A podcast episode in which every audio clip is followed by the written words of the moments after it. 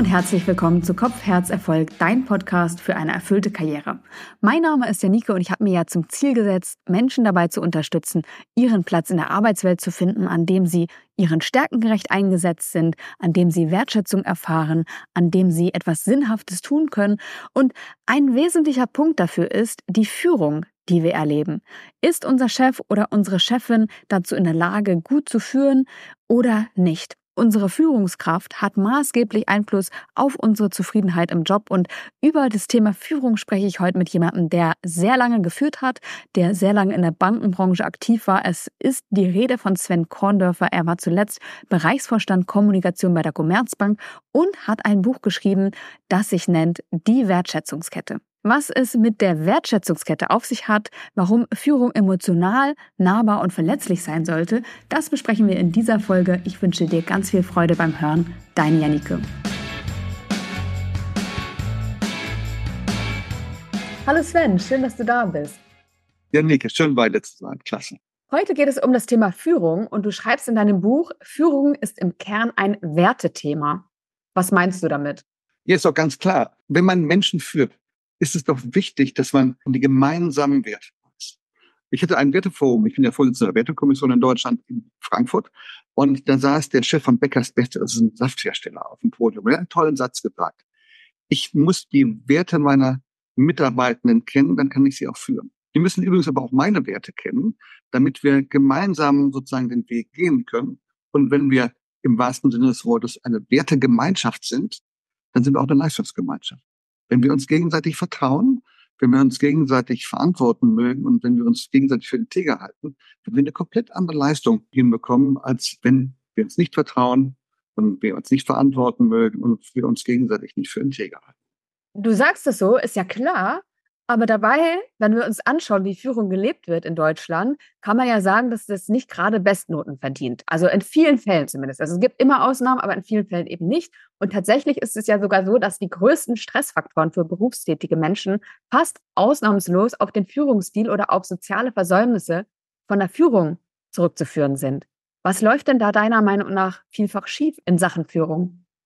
Ja, also äh, das zeigen auch die wissenschaftlichen Ergebnisse, hast du vollkommen recht. Und ich glaube, erstmal haben wir enorm viel Druck in den Führungsetagen. Die werden so durch den Tunnel geschoben, dass sie sich um gar nichts mehr kümmern können, weil sie einfach überbürokratisiert sind, weil sie einfach äh, der Alltag so voll ist. Aber ich glaube, wir haben ein ganz anderes Thema. Sind Menschen, die in Führungsfunktionen kommen, sich eigentlich bewusst, dass sie keine Excel-Tabellen führen, sondern Menschen und dass sie mit Menschen umgehen müssen, im wahrsten Sinne des Wortes? Und ich glaube, das ist ja genau der Punkt. Fachkarrieren und Führungskarrieren müssen wirklich gleichwertig sein. Und wenn du eine Führungskarriere machst, musst du wirklich Freude am Menschen haben und auch in der Interaktion. Und du bist ja in einer permanenten Vermittlungsleistung und musst immer Dinge austarieren, weil jeder ist anders.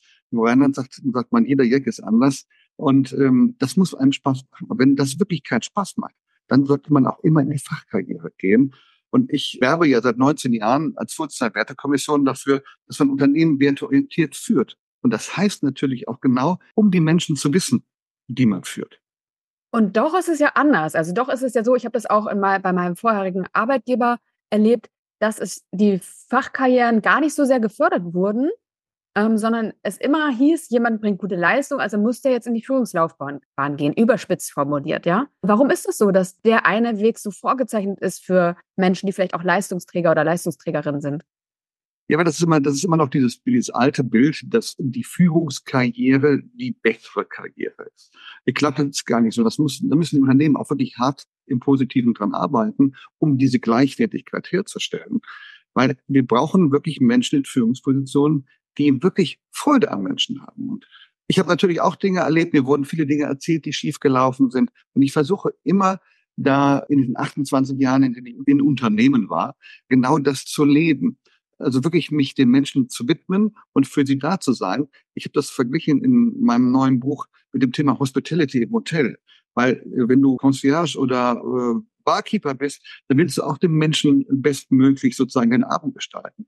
Ich kann jetzt hier nicht jeden Mitarbeiter Frühstück machen, im wahrsten Sinne des Wortes. Aber um ihn zu wissen, ihn zu hören, ihn zu sehen und im wahrsten Sinne des Wortes anzuerkennen, ich glaube, dazu bedarf es gar nicht viel. Einfach dass man Mensch ist, anstatt äh, Manager oder erst Mensch und dann Manager und dass du genau diese Freude an Menschen hast.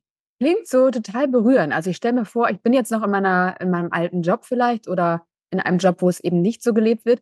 Und ich muss sagen, das spricht mich total an, was du sagst. Wenn ich einfach nur gesehen werde mit dem, was mich ausmacht, was ich leiste, was ich brauche, äh, wonach ich mich sehne vielleicht auch, dann klingt es, als wäre das schon genug, also in Sachen guter Führung. Und es ist ein, es ist ein Teil, natürlich kann man dazu kommen, Leistungsbeurteilung, eine permanente Reflexion, und zwar auch eine konstruktiv kritische Reflexion, um denjenigen besser zu machen, wenn da noch Room for Improvement ist, wie es so schön neudeutsch heißt. Ich glaube, es ist ja ein, ein Set an, an Dingen, wie man Menschen führt. Aber das Einfachste ist doch wirklich äh, ganz simpel. Mensch sein und vor allem auch verbindlich als Mensch. Du gibst ja, du gibst ja eine Orientierung. Ich möchte nicht jedem erzählen, was er besser kann, fachlich. Also ich bin nicht eine Führungskraft, die sagt, ich kann alles besser. Ich spanne einen Möglichkeitenraum auf, in dem man wirklich sein Potenzial entfalten kann und wenn man Freude am eigenverantwortlichen Arbeiten hat, das auch tun. Bei mir gibt es ja ein Kapitel in dem Buch, das heißt, alle sind besser als ich. Insofern gebe ich allen oder versuche allen die Möglichkeit zu geben, genau das zu tun. Einen Job äh, so zu machen, dass er wirklich klasse ist und vor allem eins zu haben, Freude im Job. Und das vergessen wir allenthalben und wir gucken immer auf die Fachlichkeit, aber im wahrsten Sinne des Wortes brauchen wir wieder Geist und Seele in den Unternehmen. Führungskräfte müssen auch ein Stück weit Seele sein und sozusagen Orientierungsleistung unabhängig von der Fachlichkeit geben. Und Geist, finde ich, ist, dass man über den Tellerrand hinausblickt und einfach auch mit den Menschen gesellschaftspolitisch denkt und verbunden ist und nicht nur auf die Excel-Tabelle guckt, auf die Toten. Ich finde, es klingt total gut, was du sagst. Und dann denke ich daran, wie es in vielen Fällen einfach noch läuft, wo es dann einfach nicht um gemeinsame Werte geht, nicht darum geht, gemeinsam die Unternehmensziele zu verfolgen, sondern da geht es eher dann um Status, Aufstieg, Machterhalt. Warum ist das in vielen Fällen noch so? Oder überhaupt so? Ja gut, ähm, ich glaube, das ist auch eine Frage, welche Menschen gehen eigentlich oft auf Entführung. Wenn du eine Führungsfunktion hast, hast du per se Macht in der Hand. Das ist übrigens nichts Verkehrtes, weil wir es immer negativ konnotieren mit, hm, also mit einem Machtgefüge oder mit einer Machtmist. Macht ist dann positiv, wenn man sie Werte unterlegt übrigens. Genauso wie Führung, wenn man sie Werte unterlegt. Dann hast du auch ein, ein entsprechendes Wertekorsett und dann denkst du und nimmst Macht um ein besseres Ganzes zu gestalten und nicht eigenzentriert dein eigenes Fortkommen zu sichern. Und das finde ich einen ganz wichtigen Punkt, dass man einfach sich dieser Macht bewusst ist, dass man aber bewusst sein muss, habe ich ein Werteset und wie lebe ich das? Und wie finde ich jeden Morgen wieder ein Gleichgewicht, wenn ich in den Spiegel gucke und sage, war das gut gestern, war das nicht gut? Ja, und wenn ich ein Wertegerüst habe, dann finde ich auch wieder ein Gleichgewicht und ich muss auch Menschen um mich herum haben, die mich hart spiegeln und sagen, das war nicht gut, das musst du anders machen. Und du dann aber auch die Größe hast als Führungskraft zu sagen, da hast du recht, hm, ich hoffe, dass ihr das entschuldigt, weil du kannst dich nicht selber entschuldigen, ist ein schönes Wort, die anderen können dich nur entschuldigen. Und dass du auch die Größe hast, mich zu entschuldigen und auch zu sagen, wenn es echt scheiße gelaufen ist. So, und dieses gegenseitige Leistung bringen, sich gegenseitig radikalen Offenheit zu spiegeln, schafft übrigens ein, eine Vertrauensleistung. Und die wird dann zum Leistungsvertrauen im Miteinander. Und das ist immer das, wofür ich eigentlich seit 19 Jahren in Anführungsstrichen antrete, auch in der Wertekommission, auch mit diesem Buch übrigens, um wirklich Mut zu machen, dass es sich lohnt, seine Werte zu leben. Und wenn man andere noch findet, im Gleichges Gleichgesinnte, auch im, im, im gleichen Team, in der gleichen Abteilung, wirklich auch dafür einzustehen. Ein Kapitel heißt ja auch, ich fliege aus Überzeugung raus.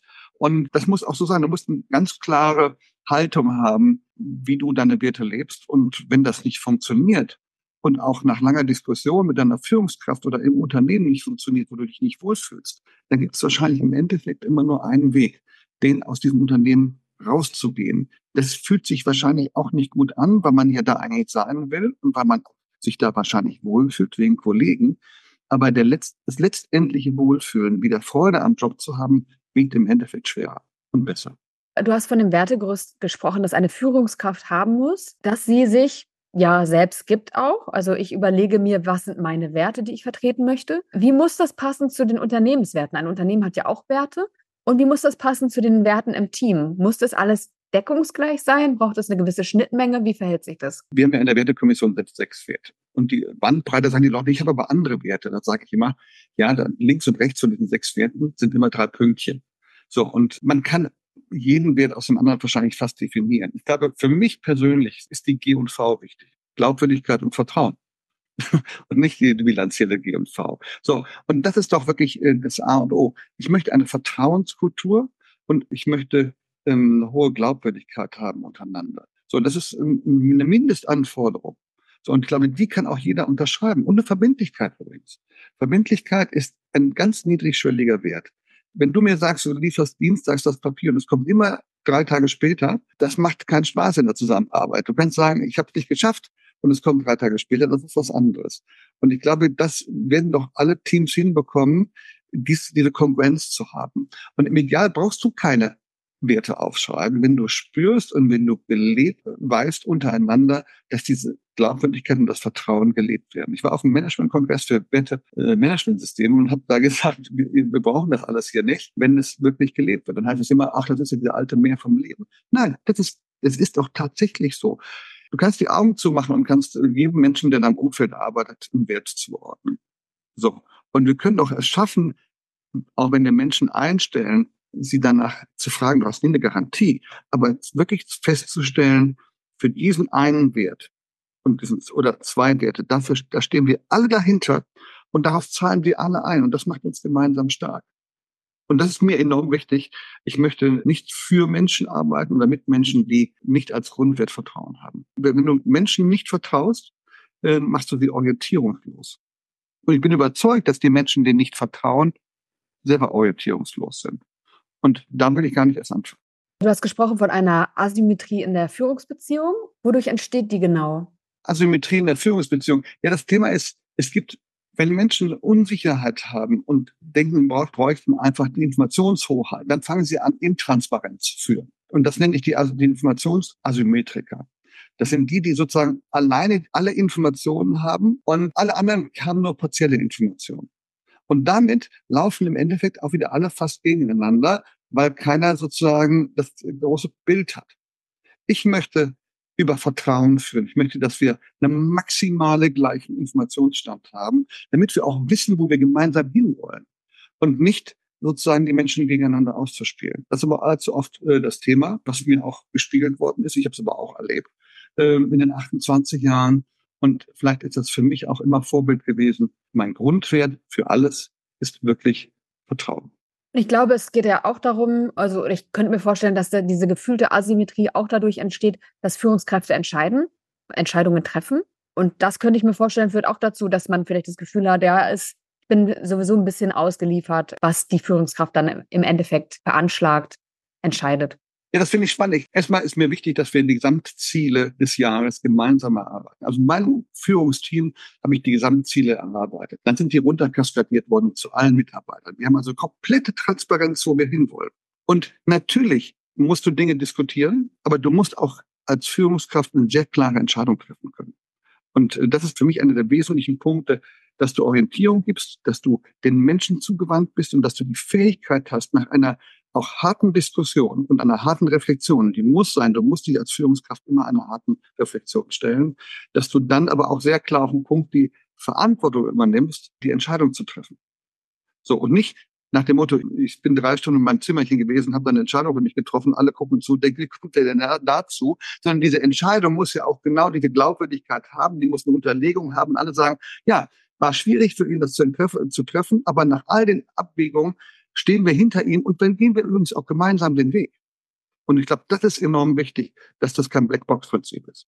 Das erinnert mich an äh, den Delegation Poker, heißt es, glaube ich. Vielleicht heißt es auch anders. Aber es geht um die Frage, wie viel Macht gebe ich eigentlich ans Team? Wie treffe ich Entscheidungen als Führungskraft oder auch als Unternehmer oder Unternehmerin? Und ähm, was du beschreibst, ist, ne, die Be Mitarbeiter, Mitarbeiterinnen stark einzubeziehen in den Prozess der Entscheidungsfindung und dann aber als Führungskraft zu sagen, okay, die letzte Entscheidungsmöglichkeit oder die letzte Entscheidung treffe letztendlich ich, weil ich sie auch verantworten muss. Ja klar, irgendjemand, ah, ich habe die Verantwortung, die Gesamtverantwortung und muss ich auch sozusagen ganz klar den Weg vorzeigen. Aber den diskutieren und definieren wir also mit meinen Führungskräften gemeinsam um dann wirklich diese Transparenz herzustellen. Es darf niemand im Blindflug sein. Ne? Weder die Stewardess noch der, noch, noch, noch der Co-Pilot. alle müssen wissen, wo die Destination ist, wo wir hinwollen und was wir genau auf diesem Weg dahin erreichen wollen. Und äh, dann macht das übrigens auch Spaß, dann macht es übrigens auch allen Spaß. Auch wenn der Weg steinig ist. Und ich habe ja einige steinige Wege beschreiten müssen, weil ich immer Transformationen begleitet habe.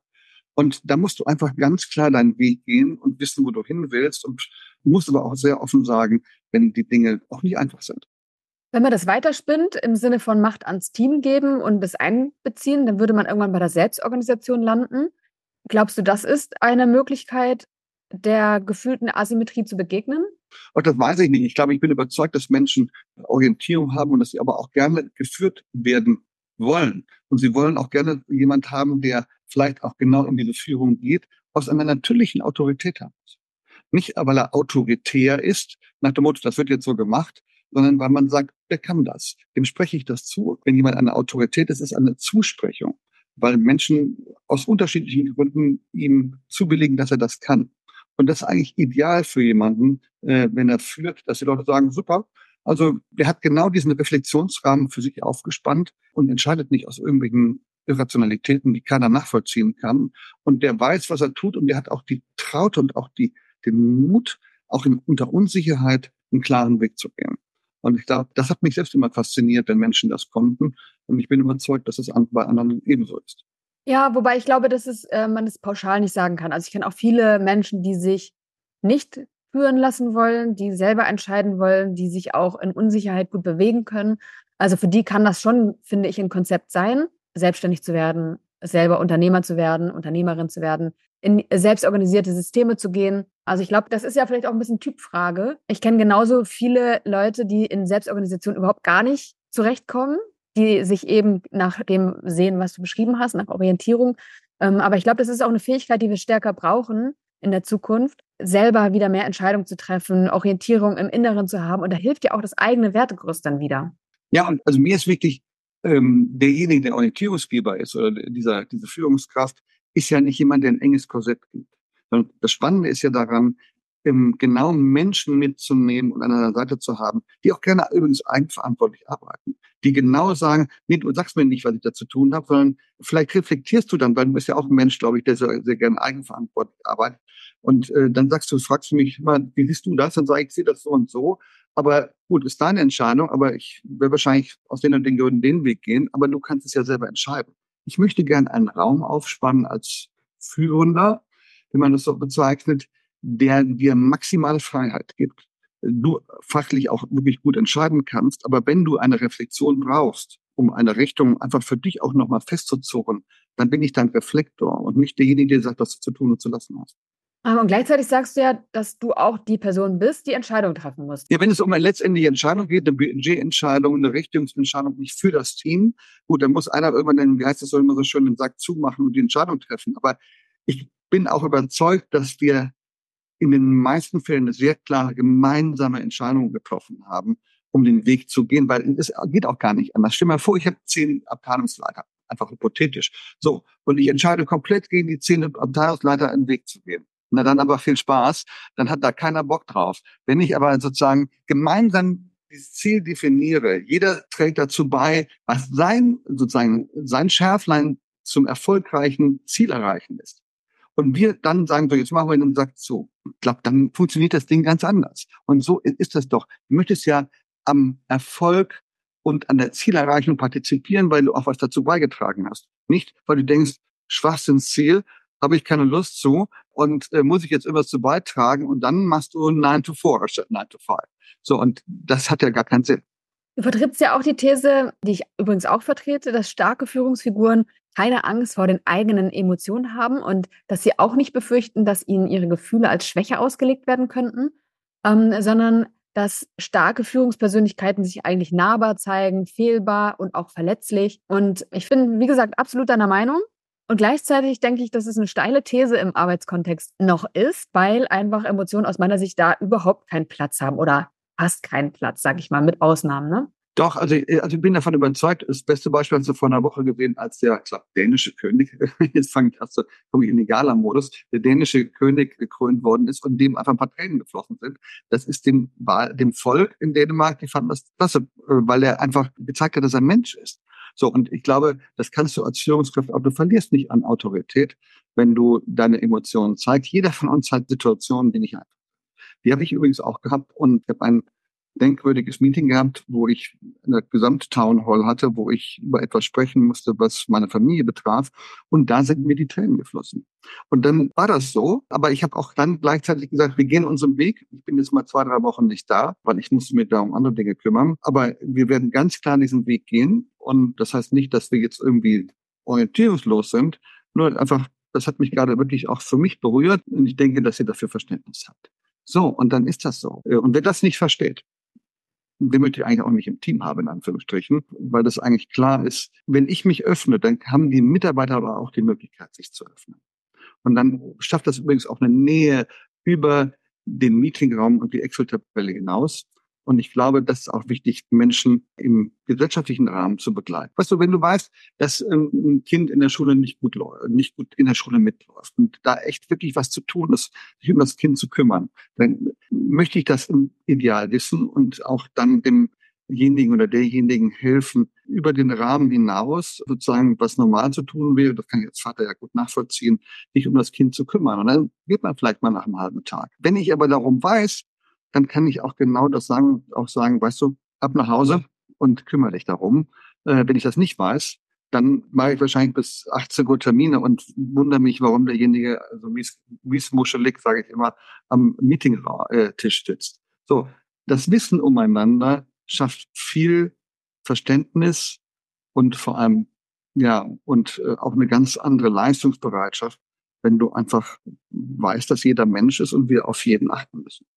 Ich stelle mir vor, dass du ein totaler Außenseiter bist in der Bankbranche, im Speziellen mit dieser Haltung. Ja, aber das ist aber das war nie anders. Ich ähm, ich habe auch einmal ein, in einer der Banken, nicht in der letzten, aber in einer der Banken, den gesamten Vorstand im Rheingau in einer Holzhütte ohne Licht, also ohne Strom und in, äh, mit, nur mit Kaminofen und Kerzenlicht nicht eingesperrt, sondern wir haben dann da Meeting gemacht zum Thema Fühlbarkeit und Emotionen. Das war sehr ungewohnt. Nach einer gefühlt äh, halben Session ist das dann so in einen Strategie-Workshop abgeglitten. Aber die erste Hälfte haben sie sich über Fühlbarkeit und Emotionen unterhalten. Weil das ist genau das. Wann wird Strategie wirksam? Wenn derjenige, der sie verkörpert, auch emotional wirksam ist und den Menschen etwas vermitteln kann, dass man wirklich daran glaubt, an ihn und an das, dass das funktioniert. Und nicht, dass man sozusagen die Nachrichten vorgelesen bekommt. Wie schafft man es oder wie, wie schaffen wir es, dass wir mehr Raum in der Wirtschaft ähm, und darüber hinaus, also im, im Arbeitskontext, mehr Raum für Emotionen schaffen und mehr, auch mehr Akzeptanz schaffen? Ich glaube, wir haben schon viel mehr Akzeptanz. Ich glaube, die Menschen verändern sich auch enorm. Du hast ja Generationen von Führungskräften. Wir haben einen zum Beispiel, den Alexander Birken von Otto. Das ist ein super Typ, den ich enorm schätze. Der hat, ich glaube, 62.000 Mitarbeiter. Und wenn du ihn triffst, kannst du mit ihm genauso Kaffee trinken gehen und dich über all deine Themen unterhalten. Und genau das ist diesen Typus von CEO beispielsweise, den brauchen wir in Unternehmen, die einfach auch ein Bewusstsein dafür haben, für Menschen. Das heißt, der hat eine Familie wahrscheinlich, der hat auch genauso ein familiäres Umfeld, der hat die gleichen Bedürfnisse wie wir. Und wenn du das lebst und nicht außen vor lässt nach dem Motto, das darf keiner wissen und ich muss immer sozusagen der perfekte Avatar im Unternehmen sein, dann wirst du auch nicht an die Menschen dran. Menschen möchten von Menschen geführt werden, nicht von Übermenschen und von Avataren. Und ich glaube, wir wollen ja immer mehr Menschlichkeit in der Führung. Dann müssen wir auch die fehlbar fehlbaren Führungskräfte zulassen. Das kann nicht jeder alles. Aber diese Führungskräfte müssen eins haben. Sie müssen ein intaktes Wertesystem haben, was sie, wenn sie gefailt haben, immer wieder in ein Gleichgewicht bringen. Und deswegen musst du Menschen einstellen in diese Führungsfunktionen, und schauen, wie kann man das irgendwie screenen, die wirklich genau diese Fähigkeit haben, Mensch zu sein. Einfach Mensch zu sein. An Marcel Reif. Ich meine, das ist ein anderer Zusammenhang. Sei ein Mensch. Du kannst es genauso hier auch transferieren. Das ist völlig spannend, weil ich habe ja geschrieben in dem Buch, sei erst Mensch und dann Manager. Ja, Menschen haben die Fähigkeit, sozusagen fühlbar zu sein für andere Menschen. Und eine Führungskraft ist eine technische Beschreibung einer Funktion. Und darum geht's nicht. Wie schaffen wir es jetzt, dass das ja Konsens wird im Arbeitskontext? Ich glaube, das entwickelt sich, deswegen mag ich das. Wir haben neue Generationen, auch äh, ich kenne viele Leute jetzt in der Gen Z, die finde ich super, die, die genau dieses Bewusstsein haben, aber auch in den darüber liegenden Führungsstrukturen. Du willst immer wieder Menschen finden, die noch oldschool sind und die sagen, Emotionen haben da nichts zu suchen. Ich wurde irgendwann mal in einer der Banken äh, in eine besondere Funktion gehoben und dann wurde mir gesagt, alles, Sie haben alles bestanden, aber Sie sollten mehr Distanz zu den Mitarbeitern. Und da habe ich gesagt in dem Meeting, das, danke, für, für, dass ich das bestanden habe, aber genau das werde ich nicht tun. Ich bin anders sozialisiert, bin immer nah am Menschen. Das heißt nicht damit, dass man gemein macht. Ich habe einen klaren Leistungsanspruch. Ich kann genauso im Positiven, Negativen kritisieren. Ich hoffe auch immer wertschätzend. Und wenn ich das nicht getan habe, kann ich mich hier bei dir Podcast dafür entschuldigen und hoffe, dass ich entschuldigt werde. Aber ich möchte immer Mensch bleiben. Glaubst du, es wird sich dann auch was ändern in Sachen hm, soziales Engagement, Nachhaltigkeit? Weil ich, was ich schon auch sehe, ist, ähm, dass viele Unternehmen, die Mehrheit vielleicht auch der Unternehmen, schon auch sehr eine negative Gemeinwohlbilanz haben, sage ich mal, ja. Also, dass sie der Gesellschaft eigentlich mehr schaden, als sie nützen. Einerseits ne, hat es uns viel Wohlstand gebracht und andererseits haben wir einfach akute Probleme in Sachen Klimakrise, ähm, soziale Ungerechtigkeit. Also da ist einfach ganz, ganz viel im Argen. Glaubst du, wenn mehr und mehr Emotionen Raum haben in der Führung, dass sich das auch ändern wird? Das ist eine, das ist eine sehr spannende Frage. Ich weiß nicht, ob, das, ob man das so pauschalisieren kann, aber der Trust Barometer 2022 hat beispielsweise aufgezeigt, dass angeblich, so zumindest die Studie, die Menschen, die Führungskräfte in Deutschland sehr gewinnorientiert sind und nicht mehr gemeinwohlorientiert. Und ich, das ist ja eigentlich das, wo wir heraus. Wir schöpfen aus der Gesellschaft. Also ich sag mal, ich habe tausend Mitarbeiter in Wanne-Eickel. So, die, nimm die Zahl mal vier, dann hast du für 4000 Menschen eine gesellschaftspolitische Verantwortung. So, und indem ich aus der Gesellschaft schöpfe, gebe ich über die Steuerzahlung als Unternehmen auch was zurück. Das heißt, die G&V muss doppelt stimmen, ist ein Wortspiel. Die Gewinn- und Verlustrechnung muss dahingehend stimmen, ich muss Gewinn machen, um was in die Gesellschaft zu können. Aber ich muss im gesellschaftspolitischen auch ganz klar diese Glaubwürdigkeit und das Vertrauen in die Gesellschaft bringen. Ich führe keine Untertasse, die irgendwo mal landet und dann sagt, jetzt bin ich wieder weg und habe mit der, mit der Gesellschaft, mit der Region, mit all dem nichts zu tun. Und wir müssen wieder ein breiteres Denken dazu reinbekommen, dass Unternehmenslenker wirklich einen gesellschaftspolitischen Impact geben, dass sie nicht nur äh, Wirtschaftsführer, sondern auch Gesellschaftsführer sind im Positiven. ist ja auch die Frage jetzt, engagieren sich die Unternehmen oder unter die Unternehmer oder die Führungskräfte gerade in gesellschaftspolitisch spannenden Zeiten? Ja, ich kann meine Mitarbeiter dazu aufrufen, einfach wählen zu gehen. Das ist der neutralste Aufruf überhaupt, weil wir haben alle Teilhabe. Wir haben eine Teilhabe, weil wir alle Bürger sind und haben ein Stück Macht in der Hand, demokratische Strukturen zu wählen. Und wir sind als Führungskräfte auch Unternehmensbürger. Wir positionieren das Unternehmen gesellschaftspolitisch und können auch äh, uns gesellschaftspolitisch engagieren. Und alle, die was anderes sagen, haben eigentlich nicht verstanden, wie Demokratie funktioniert. Und ich glaube, das reicht nicht. Also es war auch, ich erinnere mich an Diskussionen mit meinem Vater. Mein Vater ja, war ja beim gleichen Arbeitgeber wie ich. Und ich habe irgendwann angefangen zu zweifeln und habe gesagt, ich weiß nicht, warum ich das hier alles mache. Also es macht irgendwie aus meiner Sicht keinen Sinn. Und dann hat er gesagt, ja, aber denk mal dran, wie viel Arbeit geschaffen wird, für wie viele Familien gesorgt wird, was die Familien sich alles dann leisten können und was für ein gutes Leben die führen können. Also hat diesen größeren Kontext auch aufgespannt. Und ich fand oder ich finde eigentlich, das reicht nicht mehr, weil wir einfach so große Probleme haben. Ne? Also da bin ich ja bei dir. Ich finde, Politik und Wirtschaft müssen Hand in Hand gehen, um sozusagen Problemlösungen zu finden. Schau mal, Made in Germany ist ein Synonym für für qualitativ hochwertige Produkte. Für mich geht das weiter darüber hinaus. Qualitativ hochwertige Produkte, werteorientierte Unternehmensführung und dass Ökonomie, eine prosperierende Ökonomie und Nachhaltigkeit Hand in Hand gehen. Wir können, beides muss miteinander funktionieren, weil sonst zwingen wir unsere Wirtschaft in die Knie. Wir brauchen eine ganz stark austarierte Wirtschaftsleistung für diese Industrienation, die aber auch einen Nachhaltigkeitsweg geht, den sie auch wirklich geht, um auch Benchmark in Europa und vor allem weltweit zu sein. Aber wir müssen es genauso schaffen, dass wir das mit Augenmaß machen. Und deswegen ist für mich Made in Germany viel mehr als qualitativ hochwertige Produkte und die Menschen, die diese Unternehmen führen, führen diese Unternehmen werteorientiert für die Menschen im Unternehmen und verorten das Unternehmen und deren Menschen nochmal in, die, in der Gesellschaft und zwar über die Werkstore hinaus. Ich glaube, da ist noch sehr viel Luft für Veränderung und Notwendigkeit. Luft ist untertrieben, ist sehr viel Notwendigkeit für Veränderung. Was glaubst du, muss der Anteil einer Führungskraft an dieser Veränderung sein? Ja, jeder muss das Bewusstsein haben, dass er gesellschaftspolitisch aktiv sein muss. Und ich glaube, das ist den meisten gar nicht bewusst. Wenn ich Führungskraft bin, dann führe ich nicht nur eine Abteilung, ein Team oder ein Unternehmen, sondern ich habe diese genau diese gesellschaftspolitische Komponente. Das nenne ich übrigens doppelte Staatsbürgerschaft in dem Buch. Ich bin unter, ich bin Bürger und Unternehmensbürger, weil ich Menschen aus dieser Gesellschaft in diesem Unternehmen führe. Und das Unternehmen verorte ich in der Gesellschaft. So. Und insofern, wenn man das mal verinnerlicht hat, dass diese Führungsaufgabe weit über die eigentliche Excel-Tabelle hinausgeht, dann glaube ich, wirst du auch erstmal darüber nachdenken.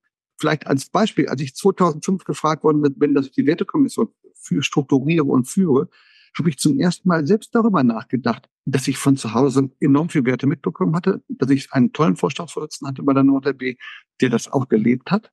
Und dann ist mir das auch erstmal bewusst geworden. Und ich glaube, wir müssen einfach viel mehr bewusst machen, was ist eigentlich die originäre Aufgabe einer Führungspersönlichkeit, eines, einer Führungsfunktion, äh, also eines Menschen, der führt, über die eigentliche Führungsaufgabe hinaus. Und wenn du dir dar darüber bewusst, dann wirst du den Job vielleicht auch ganz anders machen. Und dafür arbeiten wir ja auch als Wertekommission, genau dieses Bewusstsein zu schaffen. Und da werden wir auch nicht müde und langweilig. Wir wurden damals ein Stück weit verlacht, als wir 2005 in Berlin in der Öffentlichkeit präsentiert haben, dass wir so eine Blümcheninitiative sein, die sich mit schönen geistigen Dingen beschäftigen, die, wenn man noch Freizeit im Konzern hätte. Und viele, viele Themen, die ab 2007 kamen, haben gezeigt, dass wir keine Blümcheninitiative sind, sondern dass, das, dass dieses Wertethema ein handfestes Thema ist, was die Basis von allem ist. Was würdest du an der Bankbranche ändern, wenn du könntest? Auch das weiß ich gar nicht. Guck mal, ich bin jetzt 28 Jahre in Bankenkonzernen gewesen und ich war immer freie Radikale, sozusagen gedankliche und hab immer, bin immer meinen Weg gegangen.